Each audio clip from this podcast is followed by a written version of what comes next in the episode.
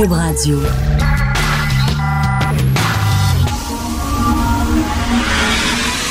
De 10 à 11. De 10 à 11. Richard Martineau. Politiquement incorrect. Cube Radio. Bon lundi, ça sent le printemps. Merci d'écouter Politiquement Incorrect et d'écouter Cube Radio. Êtes-vous allé à la manifestation contre la brutalité policière? Quelle belle manif! Vraiment, quel événement festif qui revient chaque année. Je suis tellement content. C'est un beau message à lancer à la jeunesse de, de lutter contre la brutalité policière. Et il faut le dire une fois par année, de dire aux policiers, quand même, vous avez un privilège d'utiliser la force. Faites attention.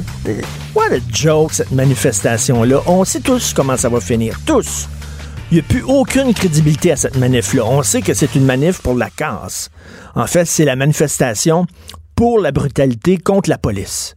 Et là, il y a des jeunes qui se promenaient.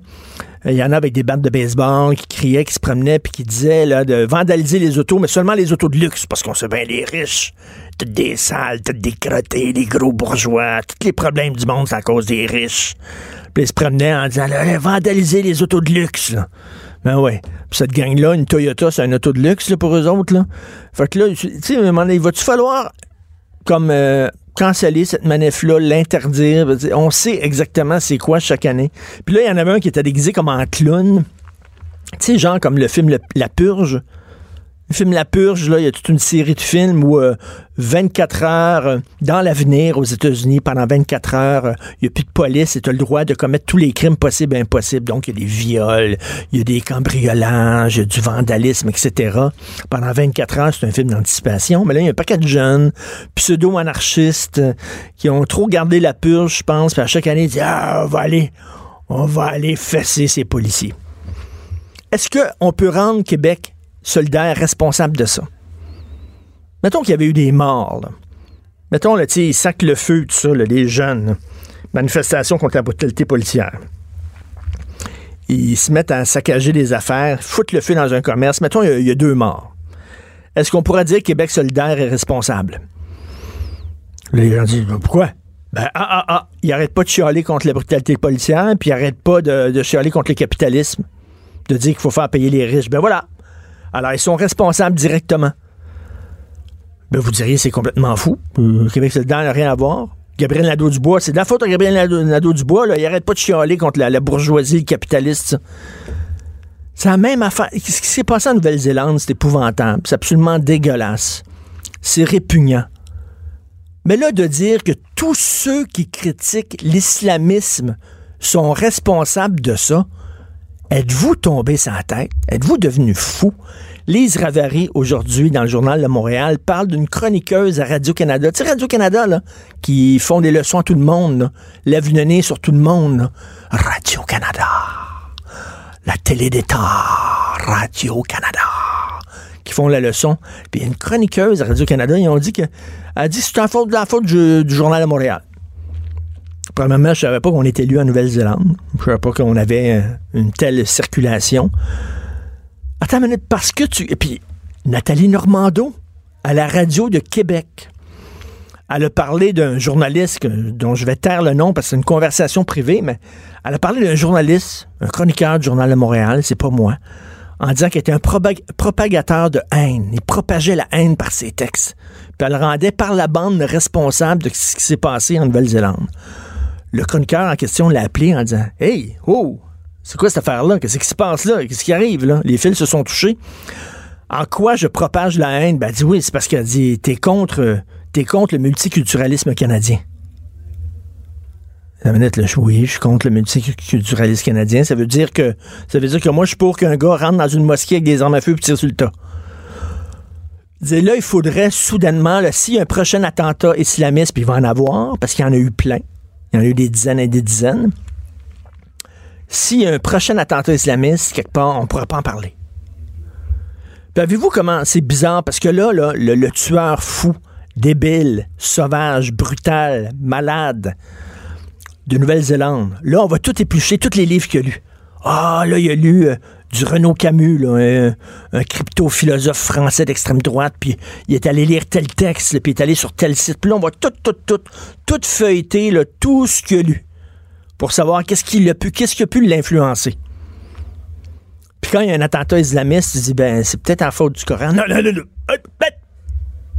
T'as pas le droit. Ben, euh, c'est drôle. Dans un, dans, un, dans un cas, il faut tout, tout, tout voir qu'est-ce qu'il a lu, puis tout qu'est-ce qui l'a influencé. Dans l'autre cas, non, non. C'est un fou, c'est un, un, loup solitaire, il n'y a rien qui l'a influencé. Aucun mouvement, aucune personne, aucun livre, rien. Ben non, c'est bon pour Minou, c'est bon pour Pitou.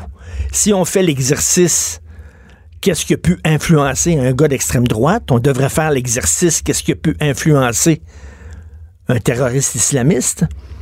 Il faut se battre sur tous les fronts. Il faut dénoncer tous les radicalismes, que ce soit des radicalismes d'extrême droite, bien sûr qu'il faut les dénoncer. Mais il faut dénoncer aussi les radicalismes religieux, quels qu'ils soient. Il y a des radicaux catholiques qui sont anti-féministes, qui sont anti-avortement, qui sont anti-gays. Il faut les dénoncer. Il faut dénoncer les radicaux euh, musulmans, les islamistes. Il faut les dénoncer aussi. Mais là, c'est comme non, non, ça, ça, ça c'est raciste. Ça, non, non, vous avez du sang sur les mains. Je suis désolé. Ben, ce week-end, j'étais là, j'ai réfléchi à ça ce week-end. Je disais, OK, faut-tu que moi, j'arrête totalement de critiquer la mouvance islamiste? Puis je me suis dit, ben non, fuck off, là, c'est absolument pas du tout. il faut, il faut lutter sur tous les fronts. On peut marcher puis marcher de la gomme en même temps. Il y a un texte extrêmement important dans le magazine Causeur, qui est un magazine en France, où il dit que les radicalismes, les attentats terroristes d'extrême droite et les attentats terroristes islamistes, c'est les deux côtés d'une même pièce, les deux facettes d'une même pièce. C'est pareil. C'est deux radicalistes qui se répondent. Les deux veulent vivre dans un monde de pureté. Les deux visent la pureté. L'extrême droite, n'aime pas la différence. N'aime pas les musulmans. N'aime pas les gens qui prient pas le même Dieu que lui. N'aime pas les immigrants. N'aime pas les gens qui viennent d'ailleurs. Il veut un monde pur, un monde blanc. Un monde blanc, catholique, chrétien. C'est ça qu'il veut. Et l'autre, l'islamiste complètement débile, euh, qui est allé euh, au Bataclan en France, à Paris, qui est allé à Charlie Hebdo, il veut, la même chose. Il veut un monde pur, lui aussi, mais rien que des musulmans. Il veut pas d'occidentaux, il veut pas de blancs, il veut pas de femmes, parce que les femmes, c'est sale, il veut pas de gays parce que c'est l'autre, c'est différent. Lui, il veut un monde, rien des hommes barbus, musulmans les deux sont pareils, les deux se répondent. Ces deux diables qui se font la guerre, il faut. C'est pas vrai qu'on va, on va, on va dénoncer juste un puis pas l'autre. Faut, faut dénoncer des deux en même temps. C'est très important. Donc, euh, écoutez, la, prochaine attentat islamiste, on va dénoncer, mais le gars qui a fait ça en Nouvelle-Zélande, c'est un malade. Et oui, il y a une extrême droite qui est dangereuse, faut pas se le cacher, qui vont sur Internet, qui s'envoient des textes, qui se nourrissent les uns les autres, qui nourrissent leur paranoïa, leur folie, mais de l'autre côté aussi, il y a des fous. Faux. Je comprends pas les gens qui disent les, les, les, les, euh, les Xavier Camus de ce monde. C'est ça comme ça qui s'appelle le fou, cas, bref, qui dit euh, c'est la faute euh, aux gens qui critiquent l'islamisme. Ben non, il faut critiquer les radicaux des deux côtés. Des deux côtés, voilà. Alors, Gabriel Nadeau-Dubois n'est pas responsable des émeutes qui se sont produites lors de la manifestation contre la brutalité policière, pas plus que bon. Tout ça est complètement débile. Il y a un texte de la presse qui vient de sortir il y a quelques, quelques heures seulement, quelques minutes. Euh, l'ancien PDG de SNC Lavalin, Jacques Lamarre, l'ancien PDG, aucune accusation au criminel portée contre lui. Eh bien, il y a un de ses anciens subalternes dit que Jacques Lamarre aurait acheté un yacht de luxe de 39 millions de dollars pour le verser en pot de vin au fils de l'ancien dictateur libyen Muammar Kadhafi. Le gars, si ça s'avère vrai, je mets des conditionnels, parce que c'est le, c'est le subalterne, le proche de Jacques Lamarre, il a témoigné sous serment à la police il dit que Lamar lui-même, personnellement, aurait acheté un yacht de luxe de 39 millions de dollars pour le donner en cadeau à un ancien dictateur, au fils d'un dictateur. C'est comme ça que ça se passe. La business à travers le monde, c'est le même.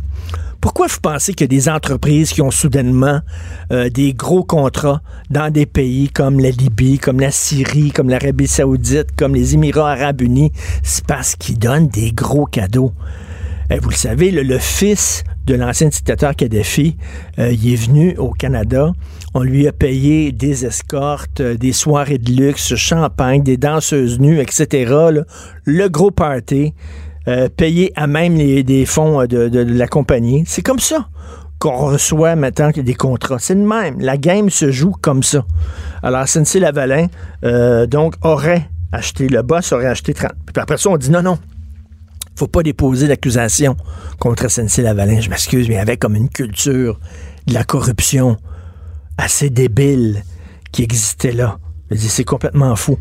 Et on va parler un petit peu plus tard des euh, manifestations à Paris, les gilets jaunes s'achirent. Tu sais, quand tu as un enfant qui fait une danse de bacon, tu sais, mettons, tu l'empêches de jouer aux jeux vidéo. Tu veux pas qu'il joue aux jeux vidéo, il fait une crise de bacon.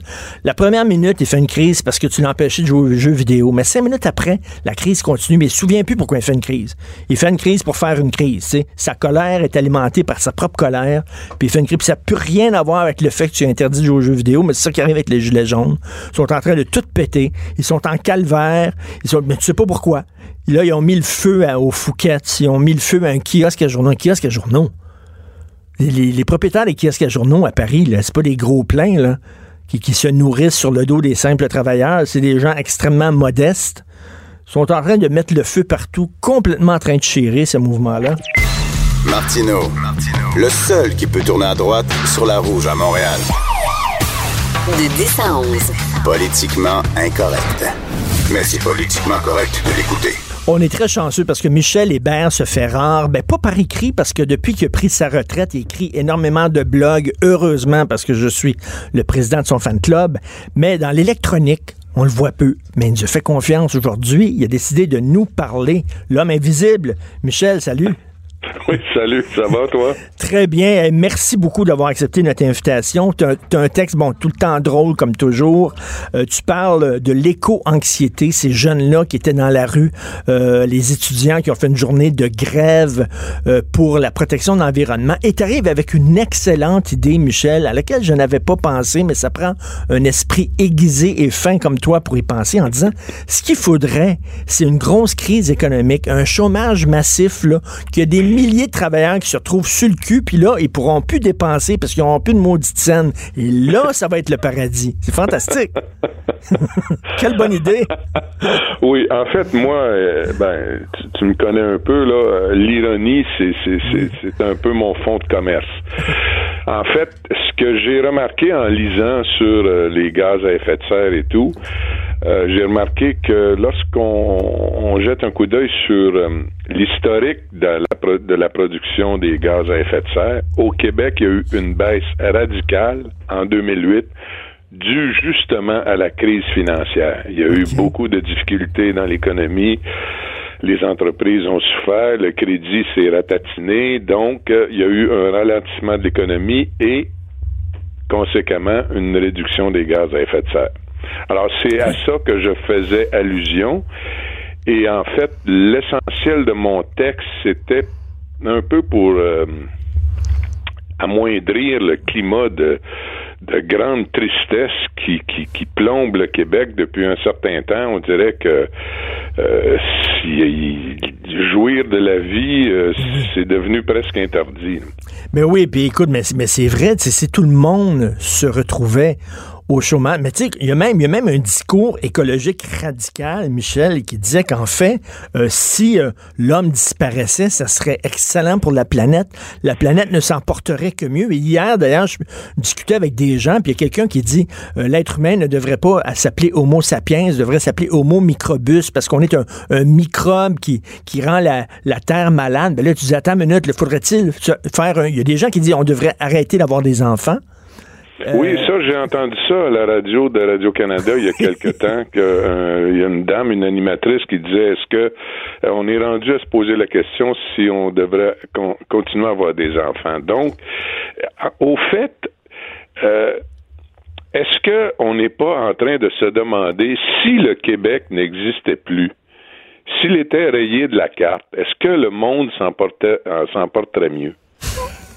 Dans le fond, là, nous, est-ce qu'on porte tout ça sur nos épaules? Est-ce que la pollution, les gaz à effet de serre et tout, est-ce que nous sommes à ce point responsables de ça, qui, qui, qu'on, qu'on doive cesser d'exister, ne plus faire d'enfants, attends, on remplit les CHSLD, on meurt un après l'autre et on disparaît. Est-ce que ça, ça va sauver le climat? Mais écoute, Michel, c'est peut-être parce qu'on se pense plus big qu'on est. Parce que je m'excuse, on est une goutte dans l'océan et il y a eu des études très sérieuses qui ont démontré que même si on respectait tous nos objectifs de gaz à effet de serre, même si on était plus vert que vert, ça ne ferait aucune différence au point de vue de la surface de la planète parce qu'il y a l'Inde, parce qu'il y a la Chine, parce qu'il y a les États-Unis. Tu sais, toi, t'as beau, là, Michel, euh, deux fois par semaine, sortir avec ton bac de recyclage, là. T'as beau faire ton petit effort. Je veux dire, si l'Inde, ils s'achètent des automobiles puis se mettent à polluer puis tout ça, là, à, à coup de milliards de personnes, oui, mais c'est parce que les, je, vais dire les lobbyistes, mais en fait, ce sont les militants là de Greenpeace et compagnie qui sont souvent invités aux télé, euh, aux émissions de télé ou à la radio parce qu'ils ont leur nom dans le cardex des recherchistes là. Euh, eux, ils, ont le beau jeu parce que personne ne, dit, ne leur dit, mais oui, mais écoutez, euh, vous trouvez pas qu'on en fait déjà pas mal? Je vais te donner un exemple, OK? Un exemple parce que on blâme eux-mêmes, euh, ceux, dont je te parle, blâment souvent le transport automobile, ok, pour être la cause de tous les maux. Euh, on parle du Québec, là, on parle pas de ce qui se passe en Chine. Bien, de 90 à 2015, lorsqu'a été fait le bilan des productions de gaz à effet de serre par le Québec, il y a eu une baisse de 21,6% des gaz à effet de serre produits par l'automobile, même si le nombre a augmenté de, euh, je crois que c'est autour de 20% Donc, pour, euh, ça va pas si mal que ça. le Québec est un des des plus verts sur Terre. On n'a pas, par exemple, comme la Norvège, tous les programmes et euh, toutes les initiatives qui vont mener à une décarbonisation totale. Mais pourquoi on ne peut pas faire comme la Norvège? Qu'est-ce qui nous distingue de la Norvège? Nous, on refuse d'exploiter le pétrole qu'il y a dans le sol. La Norvège le fait depuis 20 ans et a accumulé un fonds patrimonial de plusieurs centaines de milliards de dollars US.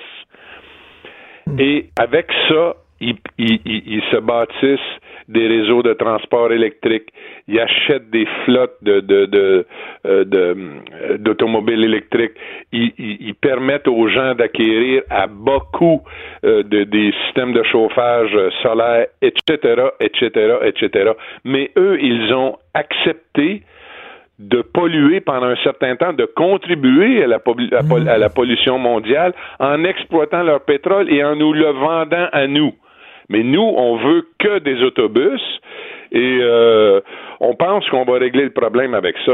C'est complètement faux. Ici, au Québec, la seule ressource naturelle qu'on peut exploiter, c'est le contribuable. Oui. Nous, lui, le, citron, ici, le contribuable est un citron au jus éternel. Et lui, le contribuable, je te dis qu'on va y rentrer un pipeline dans tous les trous qu'il y a dans le corps, dans le nez, dans les oreilles, dans le schtroumpif, on va le vider. Oui, lui, on, peut l'exploiter. On, lui charge l'électricité plus cher que, que, que, que ce qui est autorisé, puis on le rembourse pas.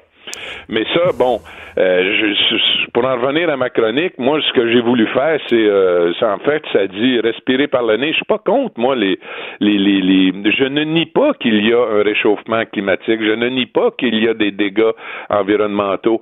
Euh, quand on lit un peu, on sait que nous ne sommes pas responsables de, de, de, tout le plastique dans l'océan. Euh, c'est sorti il y, a, il y a quelques semaines on dit que c'est une demi-douzaine de fleuves en Afrique qui causent 90% de la pollution du plastique ah euh, dans les océans. Bon.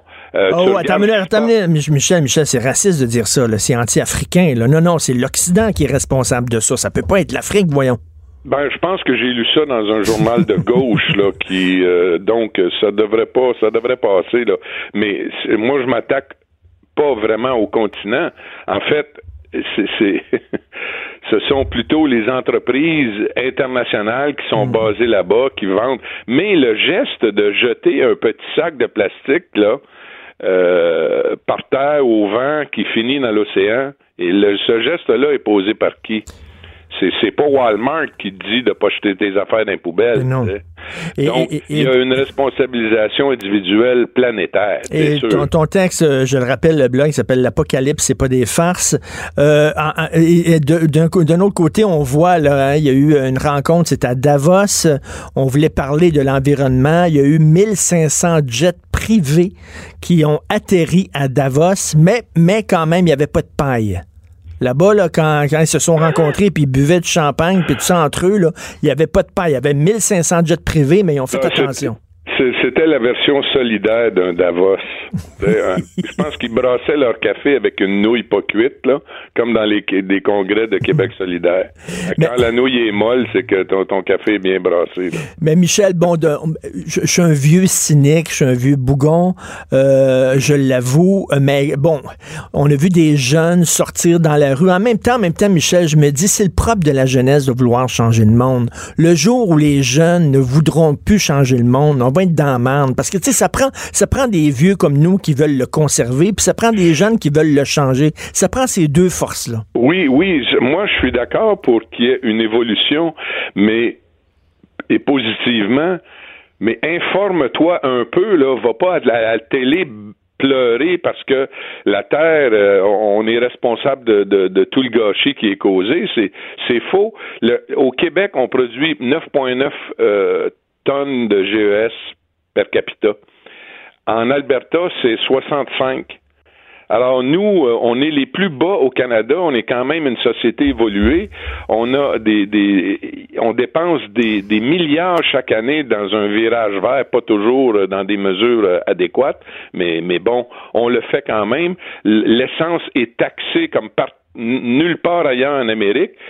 On est la société la plus égalitaire, la plus sécuritaire et et on, continue à se flageller mm. sur la place publique en disant c'est de notre faute si les ours polaires ont, n'ont plus de banquise.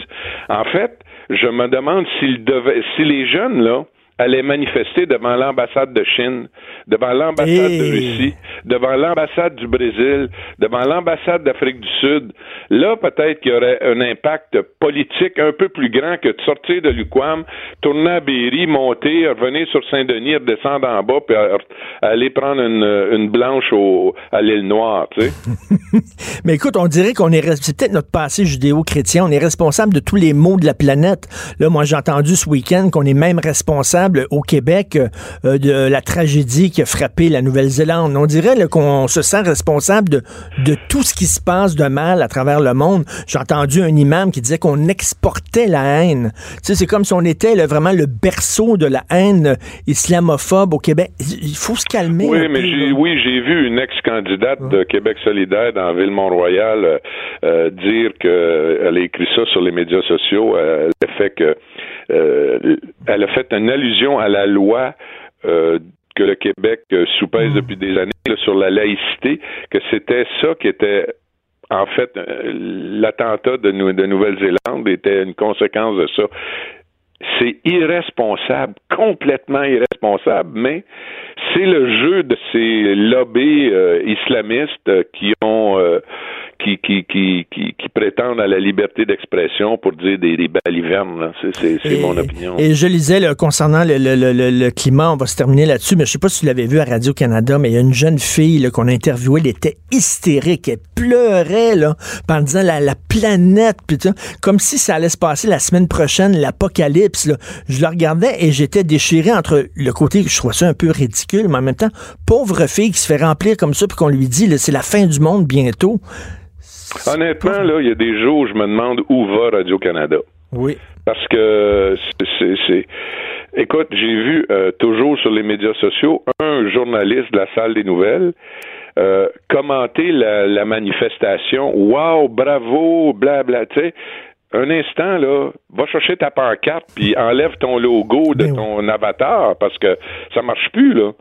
ils peuvent bien faire des annonces sans parti pris Parce que dans la population, c'est le, contraire que les gens commencent à penser le jupon multiculturaliste et le jupon écologiste à tout craint, on le voit dépasser de plus en plus largement. Et je me demande si, c'est pas euh, une conséquence euh, des nominations euh, plus ou moins colorées qui ont été faites à Radio-Canada au cours des dernières années. En tout cas, c'est vrai que ça chire un peu. Écoute, merci beaucoup, Michel, d'avoir accepté cette invitation. Le blog s'appelle, s'intitule L'Apocalypse, c'est pas des farces, c'est toujours ton ironie tu ris pour pas pleurer. Ben, exactement. C'est ça qui ça évite la dépression. merci Michel, merci mille fois. salut. Vous écoutez politiquement incorrect. Richard Martineau. Politiquement incorrect. Comme à tous les lundis, nous parlons avec Jérôme Blanchet Gravel. Salut Jérôme. Salut Richard. On revient sur euh, Nouvelle-Zélande? Ouais, on n'a pas le choix. C'est bon, c'est triste, c'est tragique, c'est épouvantable. Il y a, je pense, effectivement une nébuleuse d'extrême droite et il faut, il faut la combattre. Mais ça veut pas dire, on peut mener deux combats à la fois, mais, Jérôme. On peut combattre cette nébuleuse d'extrême droite tout ben, en continuant de combattre aussi la nébuleuse islamiste. Il faut mener les deux combats de front. Écoute, il y a un dicton qui parle beaucoup. Euh, les extrêmes se nourrissent. Je pense que ça résume assez bien la situation, évidemment on peut pas la réduire seulement à ça, la situation, mais euh, il y a un phénomène de polarisation, effectivement, en Occident et ailleurs dans le monde. Et oui, il y a l'existence d'une mouvance euh, d'extrême droite, suprémaciste blanche. Je pas du tout de misère à le reconnaître. Euh, ceci dit, encore là, euh, il faut pas faire de, trop d'amalgame. On dit souvent que tous les euh, musulmans ne sont ne sont pas islamistes. Ben, de la même manière, tous ceux qui ont critiqué l'islamisme ne sont pas des gens violents. Je pense que c'est. Mais, mais, mais, mais on dirait que l'amalgame l'amalgame est permis dans un camp, mais pas dans l'autre. Non, c'est ça. Euh, on, peut critiquer, euh, évidemment, on, on, va dire que certains euh, médias, tout ça, vont alimenter un discours qui pourrait, euh, d'une certaine manière, légitimer ça. Mais je te donne un exemple, par exemple, parce que euh, il y a personne qui est épargné par ces phénomènes de polarisation-là, par ces phénomènes d'extrémisation-là, si tu veux. Par exemple, si jamais, et ça pourrait arriver, il n'y a rien d'impossible, si jamais un, un quelqu'un, un antifa, quelqu'un qui appartient à la mouvance antifa radicale, décidait écoute, je lance des hypothèses, là, je veux pas alarmer personne, décidait de poser une bombe dans un rassemblement d'un parti euh, de droite au Canada, comme mettons, je sais pas, le Parti conservateur, le Parti populaire, je veux pas en nommer, je veux pas faire des hypothèses, là, je veux pas jouer les prophètes de malheur, mais si quelqu'un posait une bombe au nom justement du vivre ensemble et accusait des gens euh, de la droite, entre guillemets, de euh, de, de, de, nourrir la haine, est-ce qu'il faudrait dire après, ben c'est la faute de la presse, c'est la faute de Radio-Canada, euh, c'est la faute des c'est la faute des chaires de recherche des universités qui prônent euh, le multiculturalisme? Je veux dire, tout le monde est, peut finir par être impliqué là-dedans, là. Ben, tout à fait, tout à fait. écoute, je suis tout à fait d'accord. Mais c'est drôle, c'est quand, mettons, il y a un, gars d'extrême droite comme, mettons, Alexandre Bissonnette ou comme ce gars-là en Nouvelle-Zélande fait un massacre. On va dire, attends une minute, quelle radio il écoutait? Quel journal il lisait, quel auteur il lisait, puis on va essayer de voir qui l'a influencé idéologiquement. Par contre, d'un autre côté, s'il y a un gars qui prend un autobus, un camion comme à Nice et fait une centaine de morts en les écrasant, lui, on va dire non, non, c'est un loup solitaire, c'est tout. On, commence pas à dire, mais il a peut-être été influencé par tel imam, tel parent. Non, non, non, non, on n'ira pas jusque-là. C'est toujours à deux pas, deux mesures. Ben toujours à deux pas, deux mesures. Et c'est ce qui aussi nourrit euh, finalement la méfiance, c'est ce qui, ce qui nourrit aussi ce climat-là malsain. Les gens ont l'impression qu'on est toujours euh, dans, dans, le deux pas deux mesures et ça, ça, nourrit les frustrations de certains. Deuxième exemple, pour que les gens comprennent bien, si quelqu'un encore là commettait un attentat écologiste au, Canada, Richard, mettons, euh, un écologiste radical pose une bombe, mettons, au, au siège au siège social d'une entreprise minière, par exemple, et fait, et fait sauter ça. Une autre hypothèse plate, là, est-ce qu'on va dire que David Suzuki ou euh, Stephen Guilbeault est responsable de l'attentat écologiste? Ah, jamais on ne tiendrait de tels propos, Richard. jamais. Donc pourquoi on applique la même logique pour euh, quand, quand survient un attentat euh, d'extrême droite? Euh, on est toujours dans deux pas deux mesures. Ben, exactement. Écoute, la manifestation contre la brutalité policière, on sait que ça chire toujours, ça dérive tout le temps. Alors là, il y a des jeunes, on le voyait, qui se promenaient puis qui disaient il faut vandaliser les autos de luxe. Est-ce qu'on va commencer à rendre coupable Gabriel Nadeau-Dubois parce qu'il disait qu'il faut faire payer les riches? Ah, d'ailleurs, Oui, non, mais euh, on se rappelle à l'époque, euh, il, était bon, là, Gabriel Nadeau-Dubois, justement, pour dire, regardez, ce c'est pas la faute du mouvement étudiant, ce sont des casseurs. Ben, ben donc, euh, bon, ça reste... Mais quand même, il y a un phénomène, effectivement, de, polarisation très net en Occident. Ceci dit, moi, ce que j'aimerais quand même, c'est qu'on qu'on apporte la, même attention médiatique à, quand des, des, chrétiens sont tués, parce que bon, évidemment, un attentat comme comme celui de la Nouvelle-Zélande, c'est excessivement euh, grave, c'est dramatique, mais il y a eu 4300 chrétiens tués en 2018 quand même. Là, donc, euh, quoi, ça, dans, dans, des pays en guerre ou dans des, dans, dans des attentats? Là. Dans des attentats, mais tués au nom de leur foi. Là. 90% hmm. euh, au Nigeria, on sait que les attentats contre les chrétiens sont multipliés en Égypte depuis quelques années, les chrétiens copent. Donc, ce, ce qui serait le fun, c'est de voir que cette solidarité-là, hmm ça se manifeste pour tout le monde. C'est ça un peu euh, un peu le, le, vivre ensemble et, finalement. Et, autre chose moi que que, que j'observe, c'est que ça fait à peu près 30 ans qu'on on baigne dans un dans un esprit multiculturaliste, tout ça, et, je pense qu'on n'a pas réglé, euh, ça, ça règle pas le problème, cette idéologie-là. Au contraire, je pense que ça nous a plutôt divisé. Est-ce que ça a réellement favorisé les échanges, Richard, entre les communautés? Est-ce que ça a est-ce que ça a dressé des ponts euh, pour que les gens se parlent? Force est de constater, je pense que ça nous a plutôt divisé. Et depuis qu'on applique ces politiques-là, euh, en Nouvelle-Zélande, ils ont des politiques multiculturalistes. D'ailleurs, sont reconnus pour ça en Australie aussi, d'où vient le choix. Et depuis qu'on applique ça, finalement, on se rend compte, est-ce qu'on se parle plus? Est-ce qu'on communique plus? Et j'ai l'impression que non. J'ai l'impression que c'est le contraire. J'ai l'impression qu'on se parle moins depuis euh, qu'on qu'on prône ce, grand vivre ensemble. Mais finalement, c'est plutôt un vivre séparé. On ne se parle pas suffisamment. Oui, on est en silo, tout à fait. Écoute, je veux te parler de Paris. Euh, tu connais bien Paris. Et bon, là, ce qu'on a vu, puis bon, ce qu'on a vu, les gilets ça chirait. Et là, il y a des gens, j'ai des amis, même Facebook, qui me disent oui, mais c'était pas les vrais gilets jaunes qui faisaient ça. C'était des policiers déguisés en gilets jaunes pour ben discréditer le mouvement. Là, je me dis, écoute, arrêtez avec la théorie du complot, là. Arrêtez. Ah, mon Dieu. le complotisme, euh, ah ben oui. vraiment la cote aujourd'hui sur les réseaux sociaux. C'est fou. Ah non, non c'est un peu fou de voir quand même, là, ça fait, euh, les, gilets jaunes, ça fait quand même au moins six mois, là, qui, qui, mais encore là, évidemment, est-ce que des, des, qui sont les vrais gilets jaunes? On, ça, on peut se poser la question, on ne sait pas qui sont les vrais gilets jaunes. C'est un mouvement excessivement bigarré qui rassemble toutes sortes de tendances. Euh, mais il y a un dénominateur commun là, à ces, à ces dérapages-là, à cette idéologie-là qu'on a vu là, euh, concrètement, le Fouquet, tout ça, euh, sur les Champs-Élysées, tu as vu, on a des images dignes d'une guerre civile, c'est pas compliqué. Ben oui.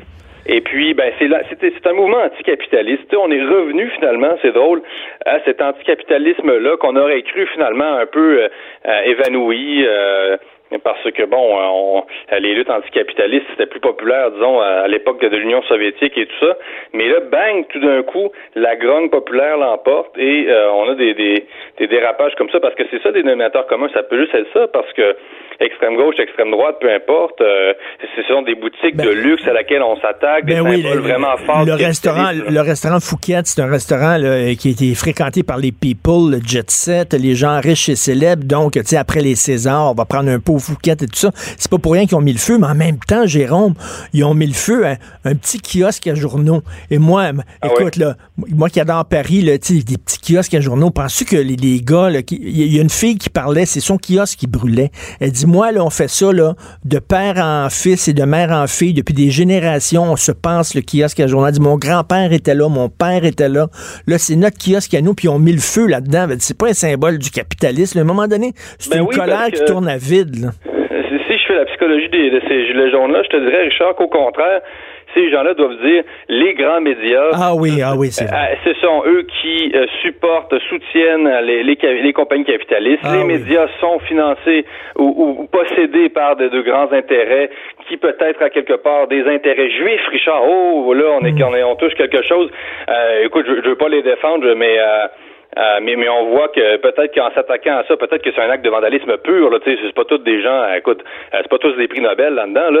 euh, on sait pas. Là. Peut-être que c'est un acte spontané, mais il y a cette haine des médias là, là possédée par les, les, grands intérêts juifs, sionistes, maçonniques, illuminati, là, tu sais quasiment. donc on, revient au terrible du complet dont tu parlais il y a cinq secondes. Ah, c'est complètement déprimant. Et écoute, tu veux, parce que je ne connaissais pas cette affaire-là. C'est toi ce week-end qui m'a écrit texte du Devoir sur la CAQ. C'est tellement drôle. Écoute, je te laisse l'expliquer. Ben oui, j'ai sauté. Euh, euh, J'étais très surpris de voir ça.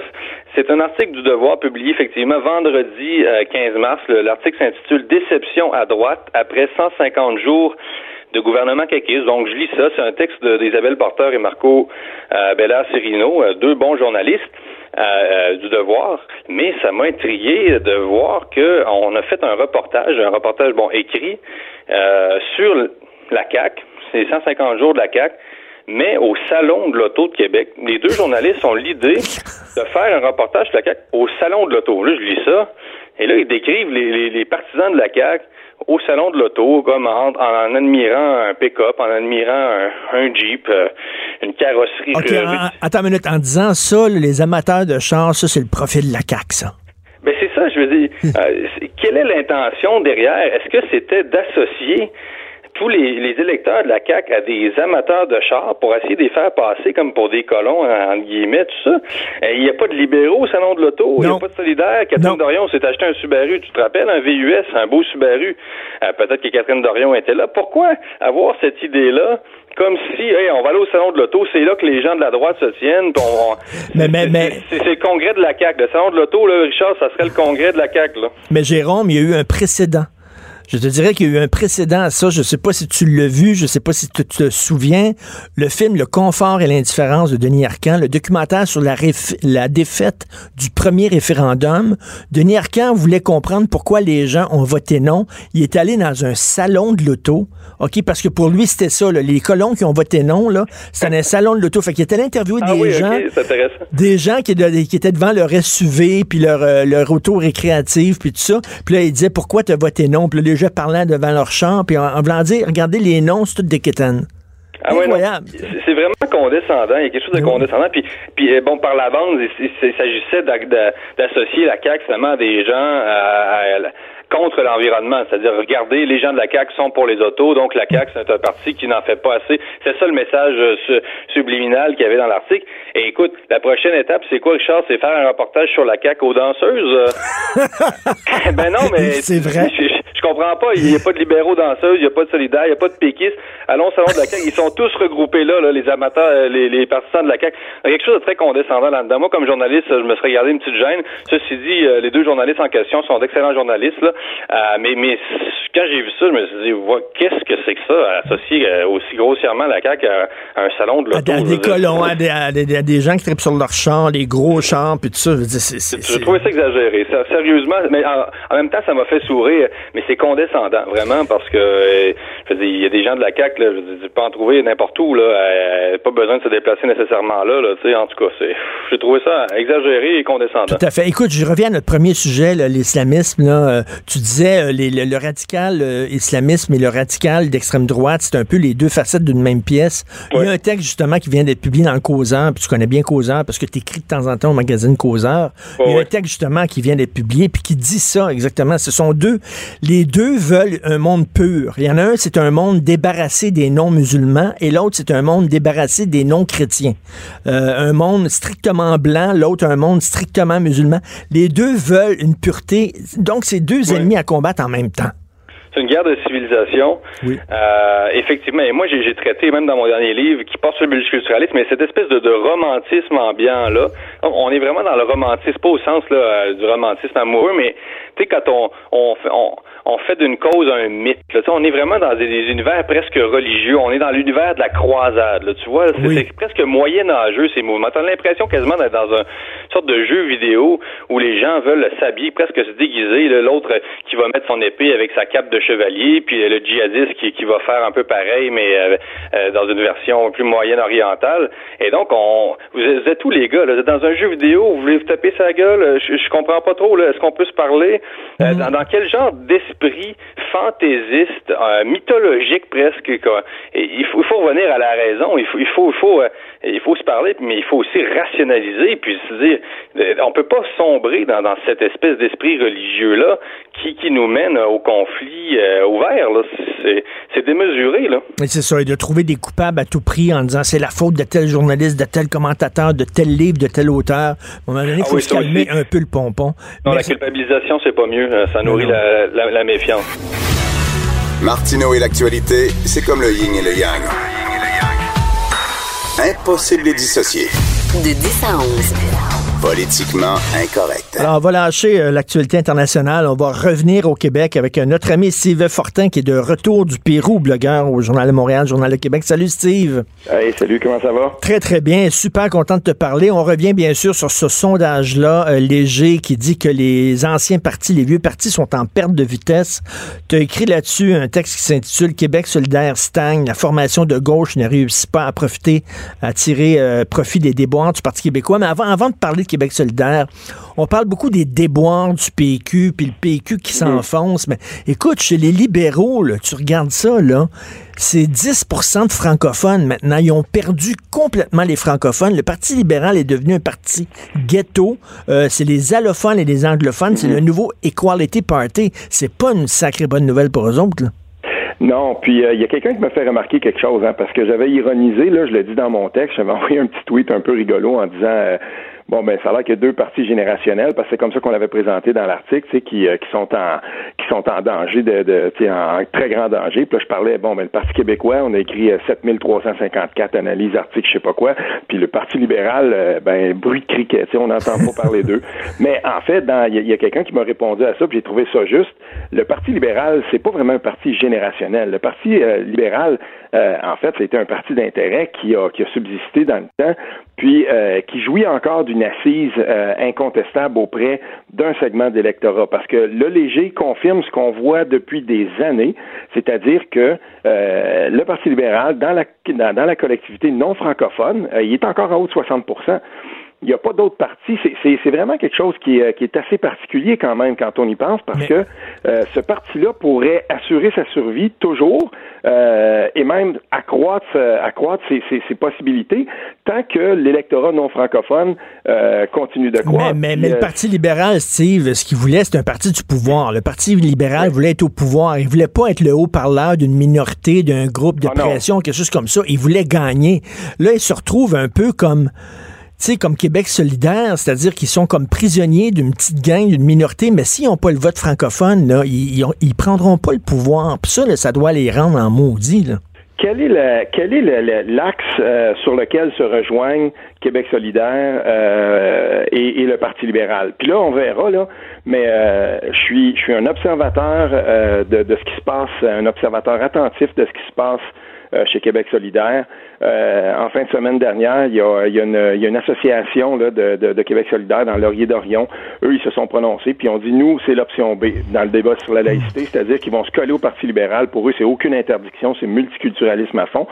Et, et, et ce qui va, ce qui euh, joint un peu l'axe sur lequel on peut rapprocher ces deux partis-là, ce sera sur les questions identitaires. Qu'est-ce qui a fait en sorte que le Parti libéral s'est trouvé euh, cantonné, là, dans, si on veut, dans la marginalité politique euh, au Québec chez les francophones, ben c'est justement ça. Et il ne faut pas penser euh, qu'au Parti libéral du Québec, il n'y a pas des gens qui savent ça. Il y a pas, il y a bien des gens qui le savent très bien. Il y a des gens là, tu sais, qui, qui, viennent de, de, de, régions du Québec où il y a traditionnellement eu des députés libéraux.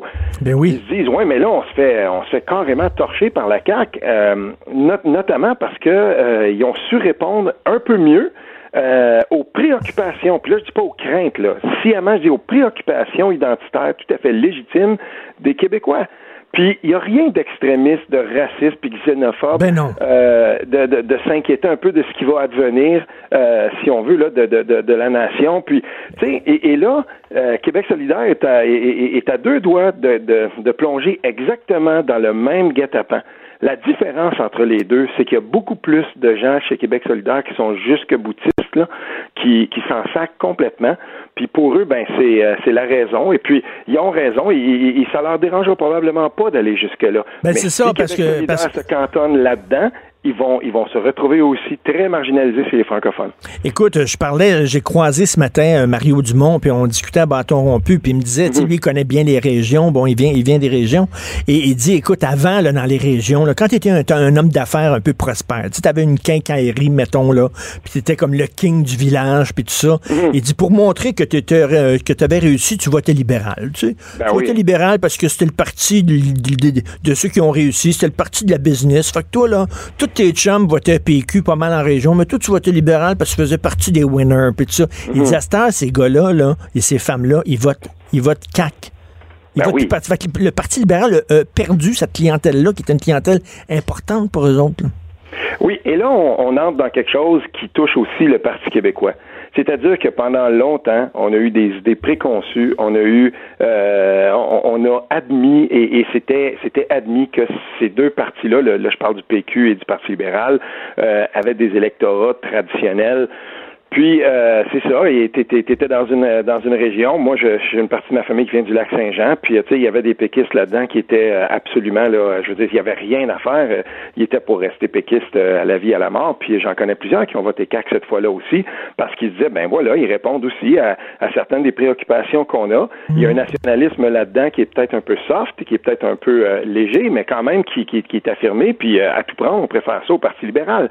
Et et, mm. et ça, c'est en train. Et c'est là que, François Legault a, visé juste, c'est qu'il s'est dit, ben voilà, moi, je vais taper dans ce... Parce que moi, je, suis ceux qui, qui, euh, qui ne pensent pas que les Québécois soient prêts à faire des grandes enjambées en ce moment. C'est une drôle d'époque euh, et, les, gens de la CAQ l'ont quand même bien saisi. Euh, et, de cette Mais la, position, la position de la CAQ, c'est comme une position de repli. Ah, ben, c'est mitoyen. C'est une position de repli, mais on veut pas on veut pas reculer jusqu'au Parti libéral. Ça n'a pas de bon sens parce que là, là c'est se mettre à genoux. On veut pas. Fait qu'on dit, bon, regarde, on n'est pas prêt pour le grand soir de l'année de l'indépendance. Fait qu'on va faire un petit recul, puis on fait un recul à la CAQ. Et ce qui est très intéressant dans ton texte, parce que je veux revenir à ton texte, mhm. parce que tout le monde dit, euh, les vieux partis sont en déroute, puis c'est les nouveaux partis, euh, c'est la CAQ qui monte, puis Québec solidaire qui en profite. Toi, tu dis, non, non, non, non, non, c'est la CAQ qui en profite. Québec solidaire plafonne. Et, c'est ça qui est intéressant dans l'analyse euh, publiée dans le journal en fin de semaine, c'est qu'on dit euh, attention, le, Québec solidaire n'a pas gagné un point depuis les six dernières semaines, c'est-à-dire le dernier sondage léger, puis euh, était à 15 il reste à 15 Et je veux dire, avec tout ce qui a été écrit, avec tout ce qui se passe au Parti québécois, je veux dire, si si la si le, Québec solidaire n'est pas capable d'en profiter maintenant, ben je veux dire, il y a un autre parti qui a une grande, très très grande introspection à faire, c'est bien celui-là. Puis s'ils sont pas capables d'en profiter maintenant, ils n'en profiteront jamais. Ben, ben, parce, que, ce parti-là peut pas aller plus bas. À un moment donné, il va se passer quelque chose. À un moment donné, il va y avoir un électrochoc. Mais, euh, tu sais, euh, de penser qu'à un moment donné, le, Parti québécois va complètement tomber à zéro, j'en doute. Euh, et, et, là, ben, je veux dire, Québec solidaire, pendant ce temps-là, tient des débats qui sont hyper importants pour la suite des choses dans ce parti-là. Et je peux te dire, Richard, que ce que j'ai ce que j'ai apprécié parce que des, tu sais comme moi quand quand tu écris sur la gauche euh, y a, tu sais ça peut être ça peut être tannant un peu parce que je peux te dire une affaire c'est raide sur mes réseaux mais ça je m'en attends puis je m'en crisse puis je le dis puis je suis bien désolé mais je, je le dis avec force je vais pas arrêter d'écrire sur la mm. gauche, puis je vais pas arrêter de critiquer des gens dans la gauche à cause que euh, pour, pour la, en me disant ben non, ça va être trop de trouble, puis euh, encore une fois, on va on va m'arranger tout ça. Ben qui cause ces gens-là, je m'en fous, je vais continuer. Puis l'affaire là-dedans, c'est que euh, il faut absolument qu'on soit capable de pointer vers ce qui ne marche pas et j'ai reçu beaucoup de commentaires de gens que je respecte chez Québec solidaire, et il y en a plusieurs. et, des gens qui m'écrivaient, par exemple, en privé, euh, ben voilà, ce texte-là méritait d'écrit. Ou un autre qui me dit, ben, j'ai pas le choix de, te donner raison. Mais Steve, Steve, je suis très content que tu me dises ça. Tu sais, c'est comme avant le Québec solidaire, c'était des gens qui voulaient avoir raison, puis ils s'en foutaient de gagner les élections. Mais là, ils se mhm. rapprochent, là. Ils se rapprochent. Tu sais, ben, t'es végétarien, t'es, tu t'approches pas du barbecue, tu veux rien savoir. Mais là, soudainement, mhm. tu t'approches du barbecue, puis là, tu sens, là, sens l'odeur de la viande, plus ça te ça vient de mhm. chercher. les autres, ils commencent à sentir l'odeur du pouvoir. Puis j'imagine, il y a des gens dans le parti qui vont dire, écoute, là, si on veut se rapprocher du pouvoir, parce qu'avant, c'était complètement fou, maintenant, on est capable d'y rêver, d'y penser. Si on veut se rapprocher du pouvoir, il va falloir, à un moment donné, se délester, jeter en bas de la nacelle les gens qui sont trop extrémistes puis qui nous empêchent de faire des avancées. Ben oui, et puis euh, écoute, euh, si on si on, regarde la, situation froidement, ils sont toujours bien aussi proches du pouvoir que le PQ. Et puis, euh, tu sais, je, je veux dire, moi, c'est drôle, je, je, ne comprends pas. Mais revenons-en en mai 2017, quand il y avait eu le congrès. puis je veux dire, là, les gens de Québec solidaire étaient rassemblés. On avait débattu de certaines choses à huis clos, mais quand ça a été le temps de débattre sur est-ce qu'on devrait euh, entamer des discussions. Pas est-ce qu'on devrait faire des alliances. Est-ce qu'on devrait se donner le mandat d'entamer des discussions avec le PQ pour des alliances ponctuelles euh, électorales? Qu'est-ce qui s'est passé? Il y avait pourtant deux députés, Amir Kadir et Gabriel Nadeau-Dubois, qui étaient pour, qui disaient on devrait au moins se donner la latitude de discuter. Puis il y avait Manon Massé qui était contre. Et tout ça, ça a viré en foire d'empoigne. Euh, pour ceux qui s'intéressent, ça, si vous voulez revenir à cette époque-là, facile, allez voir les chroniques de Michel David dans Le Devoir. Il y avait même eu un petit mouvement de certaines personnes chez Québec solidaire qui disaient on devrait se désabonner, boycotter Le Devoir. Il n'avait hmm. pas aimé la couverture ah, qui avait été faite. Marco Bellard Serino, qui est un excellent journaliste. Je veux dire, là, tout à coup, on disait non, non, non, faut boycotter Le Devoir. Ils n'ont pas été corrects avec nous autres. C'est quoi? Il fallait qu'il soit complaisant. Et puis, et là, ce qui s'était passé, c'était que l'aile radicale avait réussi à infléchir complètement, comme une assemblée étudiante.